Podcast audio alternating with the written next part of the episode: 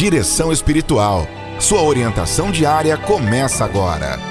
Hoje quero falar rapidamente sobre a expressão bem-aventurado. Jesus utilizou esta expressão no Sermão da Montanha, quando disse: Bem-aventurados os pobres em espírito, porque deles é o reino dos céus, bem-aventurados os aflitos, porque serão consolados.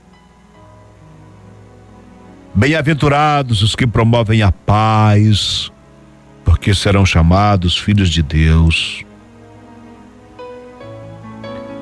De todas as bem-aventuranças maravilhosas, eu gosto muito de dar ênfase para aquela que diz: Bem-aventurados os puros de coração, porque verão a Deus. Porque, minha gente, uma pessoa de coração puro, ela vê as coisas com transparência, do jeito que elas são. Mas uma pessoa de coração maldoso, ela vê maldade em tudo. Ela até briga para dizer que viu o que não viu de fato. É que a maldade a faz iludir e pensar que viu. Uma pessoa maldosa vê maldade onde não existe. Bem-aventurada a pessoa que vive bem com todo mundo. Bem-aventurada a pessoa que no final de cada dia não tem que se arrepender por ter ofendido alguém. Bem-aventurada a pessoa que começa o dia em oração. Bem-aventurada a pessoa que vive em família.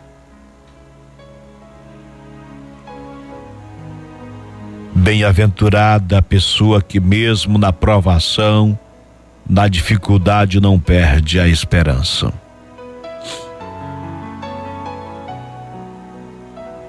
Prezados amigos, irmãos e irmãs, as bem-aventuranças que aparecem no Evangelho são fórmulas relativamente frequentes na tradição bíblica e judaica. Aparecem nos anúncios proféticos de alegria futura, nas ações de graças pela alegria presente e nas exortações a uma vida sábia, refletida e prudente. As bem-aventuranças definem sempre uma alegria oferecida por Deus. As bem-aventuranças do Evangelho devem ser entendidas no contexto da pregação do Reino de Deus no Grande Sermão da Montanha. Jesus proclama bem-aventurados aqueles que estão numa situação de debilidade, de pobreza, porque Deus está a ponto de instaurar o reino e a situação dos pobres vai mudar radicalmente. São bem-aventurados porque, na sua fragilidade, na sua debilidade e dependência, estão de espírito aberto e coração disponível para acolher a proposta de salvação e libertação que Deus lhes oferece em Cristo Jesus. Bem-aventurados os que passam por aflição sem perder a fé, porque serão consolados. Mesmo quando estamos aflitos, procurando consolo, às vezes quando perdemos alguém, a igreja diz: a certeza da morte entristece, mas a esperança da ressurreição consola. Jesus diz: Bem-aventurados os aflitos, porque serão consolados.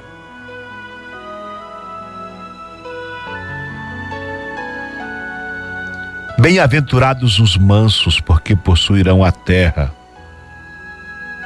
Os mansos não são os fracos, os que suportam passivamente as injustiças, os que se conformam com as violências orquestradas pelos poderosos. Não. Os mansos são aqueles que recusam a violência, que são tolerantes e pacíficos, embora sejam muitas vezes vítimas de abusos e prepotências dos injustos.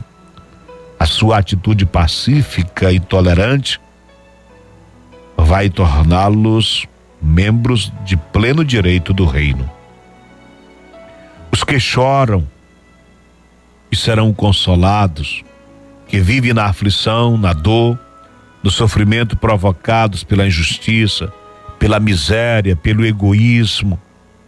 A chegada do reino vai trazer vai trazer o consolo, vai fazer com que a sua situação triste se mude em consolação e alegria. Bem-aventurados os que têm fome e sede de justiça. Provavelmente a justiça deve entender-se aqui em sentido bíblico, isto é, no sentido de fidelidade total aos compromissos assumidos para com Deus e para com os irmãos. Bem-aventurados os misericordiosos, porque alcançarão misericórdia. Os misericordiosos são aqueles que têm um coração capaz de compadecer-se, de amar sem limites, que se deixam tocar pelos sofrimentos e alegrias dos outros, que são capazes de ir ao encontro dos irmãos e estender-lhes a mão mesmo quando lhes falharam. Bem-aventurados os misericordiosos, porque alcançarão misericórdia. Você acompanhou Direção Espiritual.